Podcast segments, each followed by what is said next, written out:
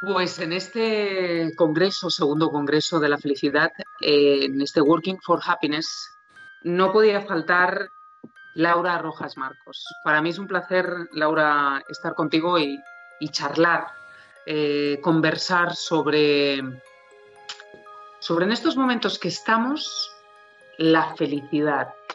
Una palabra que, que puede generar a muchos ahora mismo urticaria por la situación en la que en la que se encuentra nuestro país, se encuentra el mundo, nos encontramos como seres humanos, pero, pero precisamente por eso es interesante este congreso, ¿no? Eh, yo te diría, primero que definamos, si te parece, eh, Laura, psicóloga, autora de varios libros, libros además que vienen muy bien como sentimiento de culpa, hablar y aprender, somos familia, ¿no? Pero te diría que me definieras el, el suelo por el que pisamos, ¿Qué es la felicidad o qué debería ser en estos momentos? Bueno, muchísimas gracias. La verdad es que es una ilusión que me, hace muchísima ilusión estar aquí contigo, con todos vosotros en este momento, además tan complicado, donde el tema de la felicidad es el, protagonista principal. La, la, felicidad para cada uno es, significa algo muy diferente. Pero quizás en mi trabajo como psicóloga, como terapeuta, y quizás también por el trabajo propio que he hecho, he encontrado que la felicidad tiene muchísimas dimensiones, pero sobre todo es serenidad. La serenidad, la calma, el sentimiento de seguridad está relacionada también con las buenas relaciones, con el no dolor el dolor ya sea emocional o sea físico, el no dolor. Por lo tanto, la felicidad o ese bienestar, sobre todo emocional, tiene que ver con estar en un lugar de calma, de bienestar, con buenas relaciones, sin demasiadas preocupaciones. Y digo sin demasiadas porque la vida es difícil y siempre nos vamos a encontrar con momentos de conflicto, con preocupaciones, con incertidumbre. Y entonces no estamos libres de problemas, de dificultades y de retos. Pero desde luego, en estos momentos que corren, yo diría que la felicidad es sobre todo el poder responder a todas esas preguntas que tenemos respecto a qué va a pasar, qué va a pasar conmigo después, qué va a ser de mi trabajo, de mi situación personal, de mi situación familiar, de la salud, que ahora mismo también está teniendo un, papel muy importante, yo diría que el más importante de todos. Entonces, en estos momentos de confinamiento nos encontramos en un, en un momento a nivel global de preocupación, de incertidumbre, de miedo, ¿no? Cuando sentimos miedo, pues la felicidad no está muy presente y ahora hay mucho miedo. No obstante, sí me gustaría transmitir que a pesar de los momentos difíciles, algo que quizás sí puede producir felicidad es que estos momentos de confinamiento y van a terminar y tienen un final. Tienen un final y saber que el dolor tiene un final es algo que produce emoción, de la positiva, esperanza y felicidad. ¿Cuántas, cuántas cosas eh, has dicho para recoger, Laura? Por ejemplo, ¿no? Lo del principio y el final, ¿no? Que, que, todo termina, ya sea las emociones buenas, ya que has hablado de las emociones, ¿no? Las emociones buenas y las emociones pues duras, ¿no? Como, como ese dolor del que hablas eh, producido por las pérdidas y por la incertidumbre del momento en el, en el que estamos. Qué importante esto, ¿no? El, el, saber que este momento que se está atravesando pasará, también pasará, ¿no? Pero vamos a, centrarnos, si te parece, en este momento, justo en este momento, en este huracán que estamos metidos, ¿no? Eh, eh, danos claves para sostener nuestro bienestar? Pues es, me, gusta mucho que me hagas esta pregunta porque creo en que en estos momentos es muy importante ser prácticos. Ser prácticos, tener estrategias o lo que llamamos en psicología las estrategias de afrontamiento. ¿Qué puedo hacer en mi día a día para sobrellevar estos momentos y poder cubrir una serie de necesidades básicas, sobre todo. En primer lugar, y realmente esto no es un orden, pero sí en primer lugar diría que es muy importante que nos centremos en el presente, en el hoy, en el ahora, en qué sí tengo. No poner el foco de atención ahora mismo principalmente en lo que no tengo. Esto no quiere decir que no nos centremos en los posibles problemas que tengamos ahora o que podamos tener en el futuro, pero si nos centramos en el presente, podremos hacer algo al respecto. Podemos construir un plan, desarrollar un plan de acción. En segundo lugar, cuando nos centramos en lo que sí tenemos, también nos ayudamos a nosotros mismos a utilizar esas estrategias, nuestros recursos, nuestras fortalezas. ¿Qué se me da bien? El qué se me da bien es el momento de ponerlo en acción. Eh, el ayudar a otros es muy importante porque nos da también un sentimiento de utilidad, el sentirnos útiles. No hace falta hacer grandes cosas, no hace falta ser como un bombero o un médico en estos momentos, un sanitario. El ayudar a un vecino, el ayudar a un familiar, es algo que va a ayudar, el contribuir a ser responsable socialmente ¿no? y llevar a cabo el protocolo necesario para también prevenir no solamente el contagiarnos, sino el, el proteger a otros. Ayuda muchísimo la distracción, el saber distraerse, ya sea con actividades constructivas de aprendizaje, como puede ser coger un curso, tomar un curso de una universidad o de algo que te entretiene y te, divierte. Pasarlo bien es importante. Pasarlo bien. No hace falta que sea algo útil, pero sí que utilices tu tiempo de una manera constructiva. Y desde luego el tener momentos de descanso también. Es muy interesante porque me estoy encontrando en mi trabajo del día a día como psicóloga que hay muchas personas que se ponen mucho estrés o eh, caen en ese nivel de autoexigencia o tiranía de los deberías porque consideran que deberían estar haciendo más. Hay que centrarse en lo que uno sí tiene y que cada uno estamos haciendo lo mejor que podemos en el día y eso es otra cosa muy importante, centrarnos en el hoy, en el día. El día tiene 24 horas. El cómo te mm. organizas el día. una de mis sugerencias es la regla de, de, las 8. O sea, si cogemos las 24 horas y las dividimos en tres, nos queda 8. 8 horas para dormir, 8 horas para trabajar, y ocho horas para descansar, entretenerlos. Ya luego cada uno se distribuye el tiempo de una manera que sea pues, más útil. Yo me puedo imaginar que, por ejemplo, una madre profesional, ¿no? Pues no solamente tiene mucho tiempo que dedicar al trabajo, sino también a los hijos y probablemente tiene menos tiempo para sí misma. Pero esa es otra de mis sugerencias. Es fundamental el autocuidado no solamente en la alimentación y en el descanso, sino en el autocuidado de bienestar, de entretenimiento, de descansar, de hacer un poquito de deporte, quizá de darse ese caprichito ¿no? ya sea, por ejemplo, de algo dulce. Yo me doy mi caprichito de chocolate todos los días porque me hace feliz. Cuando voy al supermercado, por ejemplo, que voy una vez a la semana o una vez cada diez días, ese momento de salir, que no salgo en tantos días, intento disfrutar del momento que me dé el aire y si hay sol, si me da un rayito de sol, bienvenido sea. El sonreír a los demás compañeros que están en el supermercado, a pesar de estar tapados, ¿no? pues la sonrisa se ve y se siente y eso es energía. Intentar contribuir a la energía positiva no quiere decir que uno no viva sus duelos. Yo creo que todos, una gran mayoría, hemos tenido grandes pérdidas, ¿no? ya sea de persona, de trabajo, económicamente, de seguridad. Todos hemos perdido, pero no podemos poner toda nuestra atención en eso, porque si no, nos entristecemos, nos asustamos, nos paralizamos, incluso nos deprimimos o tenemos un ataque de ansiedad. Entonces, el ser ordenado es muy importante. A ver, a ver, que yo, eh, hablando de orden, voy a, voy a, voy a recordar todas las cosas que nos has dicho así, como si fueran sencillas de aplicar. Bueno, a mí te lo comparo con, lo que dice una amiga mía, ¿no? que, lo, que es muy gráfico, eh, de, si te pones la camiseta del sí o del no, ¿no? Con aquello que decía eh, de, centrarnos en las cosas que tenemos, ¿no?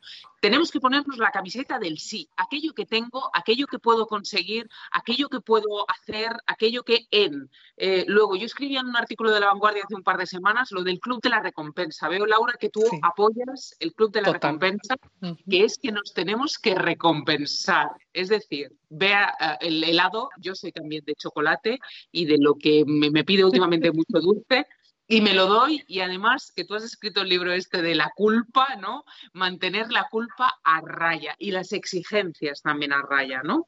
De esta manera y con la colaboración, que me olvidaba algo muy importante que has dicho, que es el ayudar al otro, el, sentir placer siendo útil, ¿no? Al vecino, al amigo, a, tu pareja, eh, a, tu animal de compañía, a tu hijo, eh, siendo útil desde lo pequeño activamos nuestro placer, nuestro bienestar, ¿no? Exacto. Y además algo que me gustaría añadir, si me permites, algo que creo que es un concepto fundamental en estos tiempos y algo para incorporar el resto de nuestra vida es el agradecimiento. No dar por hecho no solo lo que tenemos, sino también nuestros logros. Me encanta que hayas dicho eh, eh, ese reconocimiento, la recompensa. Es importante que en el autocuidado nos recompensemos, pero también recompensemos al otro. El dar las gracias no solamente a otro, sino a uno mismo.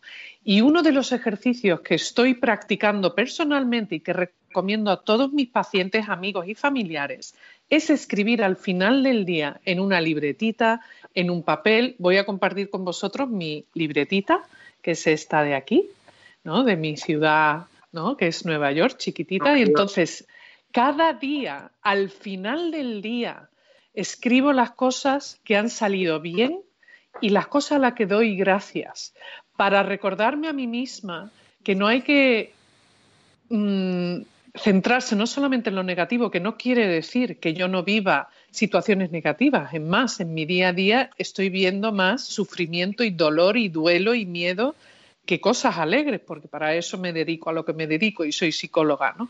Pero al final del día escribo las cosas que son positivas, las cosas que agradezco. Quiero dar las gracias porque haya salido el sol, porque he preparado un bizcocho para un vecino o porque he podido ayudar a, un paciente ¿no? a poder serenarse.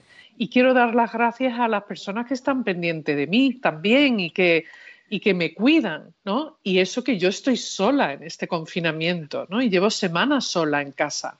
El último beso y abrazo que recibí, de hecho, fue de mi padre, que estuve en Nueva York cuando me despedí de él el 9 de marzo.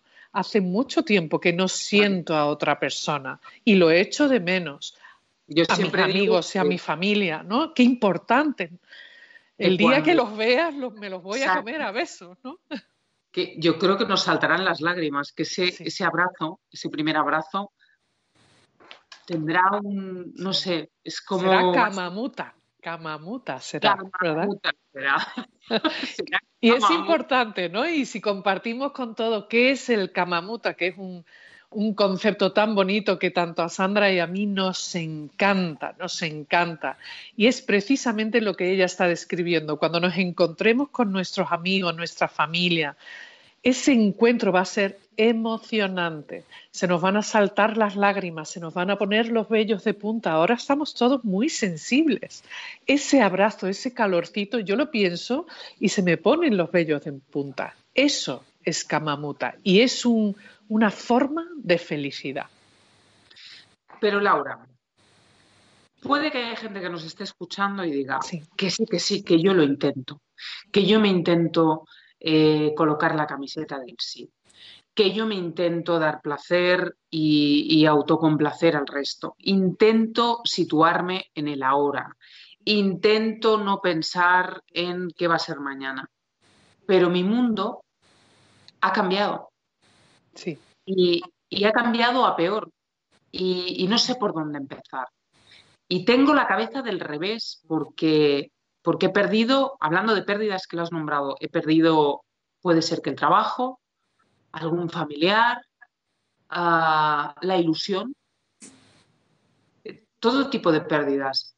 ¿Cómo lo hago? O sea, como si en la pirámide de la, felicidad nos hemos, hemos, bajado tres escalones, ah, desde, desde dónde, dónde, se coge esa gente, dónde, tú que estás acostumbrada y que lo, estarás tratando además estos días con el voluntariado, que también sé que estás haciendo, eh, porque hay que decirlo, eh, Laura, yo sé que os da eh, también cierta, bueno, pues cierta timidez, pero hay que decir también que, estamos en un momento de colaborar y tú estás colaborando para ayudar a la gente, ¿no? A, ubicar, a, guiarla, ¿no?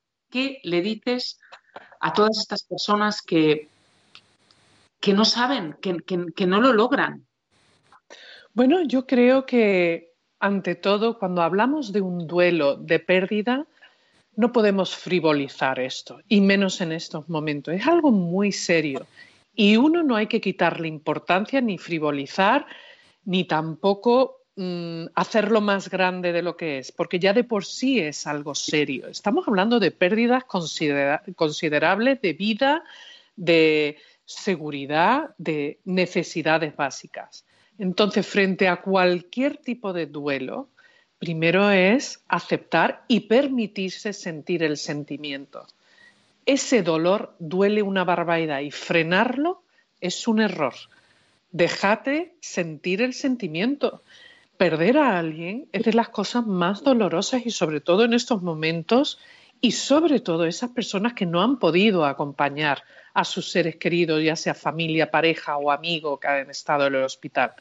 No podemos hablar de ilusión cuando has tenido una gran pérdida. Por lo tanto, el foco de atención y la atención se merece ese dolor, ese desgarro y ese corazón herido.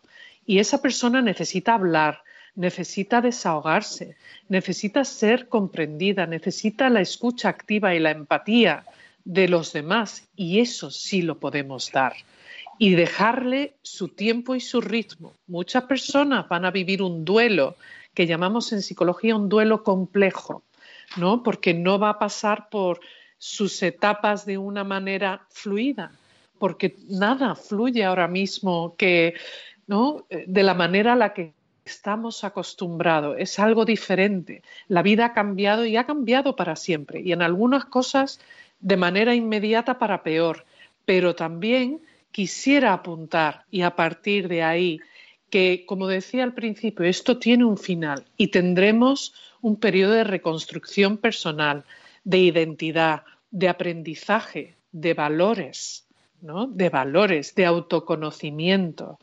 Y al final, la gran mayoría, y esto es algo que lo he visto en, mi, mi, propia piel cuando viví el 11S, cuando viví el 11M, ahora lo estoy viendo otra vez Ahora las personas, aunque estamos todavía en un proceso, en el ojo del huracán del dolor, pero vamos a salir de esto, nos vamos a recuperar y, nuestra personalidad mm, se fortalecerá. ¿De qué estamos hablando? De la resiliencia, que es algo que me encanta, porque es algo que veo que tarde o temprano aprendemos, salimos fortalecidos, aprendemos de esto de este momento, pero sobre todo nos vamos a reconstruir. Vamos a, tenemos la capacidad para utilizar la imaginación y la creatividad para rehacernos, para reinventarnos, como dice el gran médico Mario Alonso Puig, ¿no? Podemos reinventarnos y aunque ahora nos duele y tenemos que cuidarnos y cuidar las heridas y el dolor, porque no es a lo mejor para muchas personas el momento de reconstruir, es el momento de sentir. Ahora bien, es importante que durante ese periodo de reconstrucción también tengamos cuidado con las trampas mentales, que son, por ejemplo, el catastrofismo. ¿no? O sea, evidentemente lo que está pasando da mucho miedo, pero las personas que caen en los pensamientos recurrentes y catastrofistas, tienen un problema serio porque llega un momento que todo se desproporciona y el resultado que ven es catastrófico. Y eso hay que evitarlo.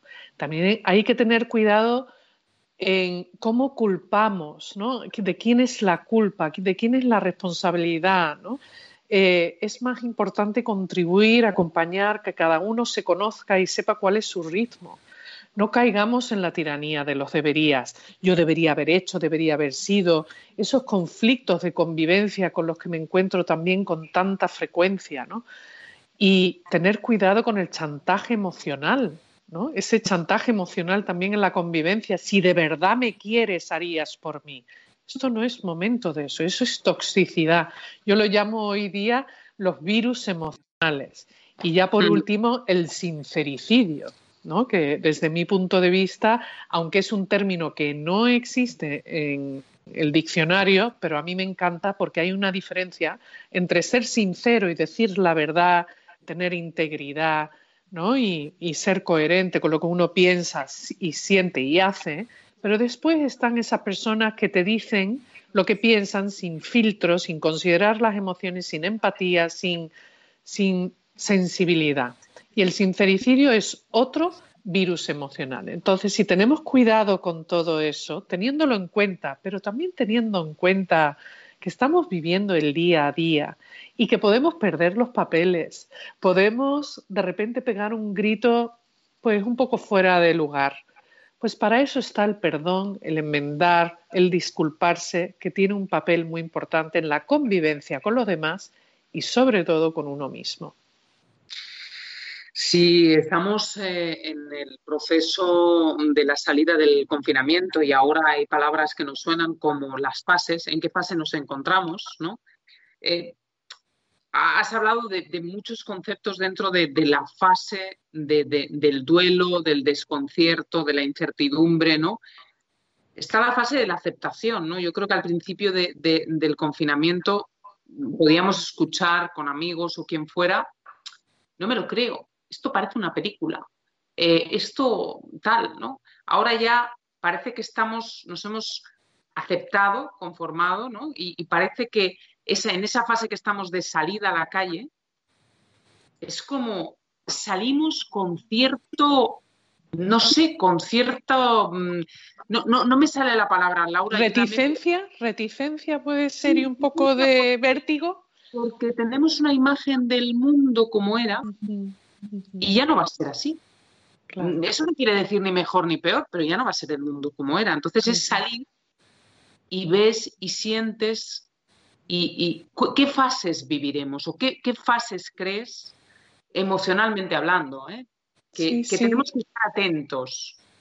Sí, bueno, teniendo en cuenta el duelo de lo que dejamos atrás, la vida que dejamos atrás, frente a este parón, yo diría que fundamentalmente nos encontramos todos teniéndonos que adaptar al cambio. Mm. Esto es un gran cambio, lo que pasa es que viene de sopetón con un factor, con un monstruo, ¿no? Un monstruo que es este virus, y digo monstruo porque hay tantos niños hoy día que ya empiezan a salir y están asustados, están asustados, les da miedo salir a la calle cuando antes hubieran salido, ¿no? ¡Fum! como un tsunami.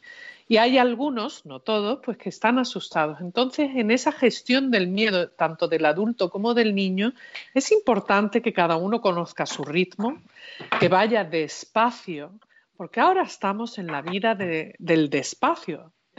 hemos dejado atrás una vida de prisas, ¿no? De, de muchos deseos, de a veces quizás también de demasiados caprichos, ¿no? De demasiados caprichos. Y ahora todo es más lento es más lento desde la reflexión, desde la toma de decisiones. Entonces, ¿qué nos espera? Evidentemente, el pasado es un referente y ahora estamos construyendo y reconstruyendo un futuro. Y hay una serie de ingredientes o variables que antes quizás no le prestábamos tanta atención y ahora sí tenemos que prestarle atención. Pero no todo es miedo, incertidumbre o inseguridad es que también están pasando cosas buenas. Y cuando digo esto me refiero no a las personas que evidentemente han tenido una experiencia traumática de pérdida, ¿no?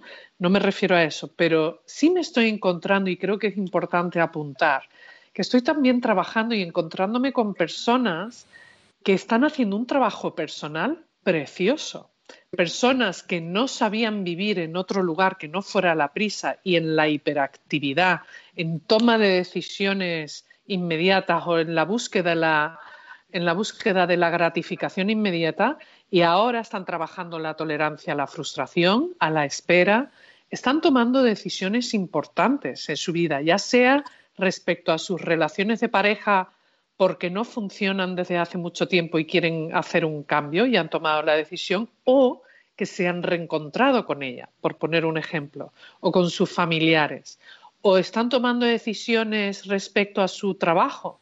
Llevo años trabajando en esto y ahora quiero otra cosa y tengo el momento para prepararme, para estudiar, porque mucha gente está estudiando. Yo soy la primera que estoy tomando cursos, ¿no? Para seguir ¿no? aprendiendo y poder después compartirlo con mis pacientes, con mis compañeros y, por supuesto, por mi propio enriquecimiento personal. Entonces, va a haber muchas cosas en un futuro, pero no tiene, como tú dices, que ser un futuro peor. Va a ser un futuro diferente y eso despierta la puerta a la incertidumbre, una ventana que no sabemos si nos vamos a encontrar el sol, un día lluvioso, niebla o, o qué, ¿no? Pero lo vamos a afrontar como hemos afrontado momentos más difíciles todavía y para eso tenemos a nuestros mayores que son referentes, referentes de que vivieron una guerra de verdad, que vivieron una posguerra de verdad. Y ellos tienen mucho que, decirle, que decirnos y enseñarnos sobre la reconstrucción, porque de hecho fueron ellos los que a nivel mundial ¿no? fueron los que nos reconstruyeron también. No olvidemos eso, ¿no? O sea, que tenemos buenos profesores. Y nos has hecho una paleta de colores eh, convertida en conceptos y en palabras, que es como, mira, ya me suena como que, este es el, tiempo, qué puntuales somos. Espérate, a ver si lo puedo pausar yo, esto, descartar. Pues madre mía, Laura, eh, menuda paleta de colores, no, en conceptos, en, en, eh, en sensaciones, en emociones nos has creado para que empecemos a trabajar en, nuestra felicidad, porque al final este congreso eh, tiene, tiene, ese objetivo y gracias a vosotros pues eh, la gente irá pues cogiendo ¿no? de aquí y de allí y verá que a pesar de que estamos en momentos complicados, eh, siempre podemos, si tenemos a mano nuestra propia paleta de herramientas, de conceptos, de emociones para trabajar en esa felicidad que es tan importante. Desde luego, y me encanta que lo llames paleta de colores, primero porque me encanta el arte y dos porque la vida son colores, desde los más oscuros y las sombras más oscuras hasta los colores del arco iris, como estamos viendo hoy en día en este confinamiento, como logo, ¿no? O como imagen también de esperanza, fuerza y de vida. Entonces, tenemos recursos, tenemos a personas que están ahí dispuestas y predispuestas a ayudar, acompañar. Quizás la pregunta es, ¿cómo te quieres recordar tú el día de mañana? ¿No? Entonces, si hacemos algo hoy para que nuestro futuro yo, el día de mañana, se sienta orgulloso de cómo nos encontramos hoy, qué aprendimos y qué nos llevamos de esta experiencia, yo creo que eso en sí mismo es un regalo que no tiene precio y desde luego multicolor. Laura, ha sido un placer. Muchísimas gracias. Gracias. Un saludo a todos.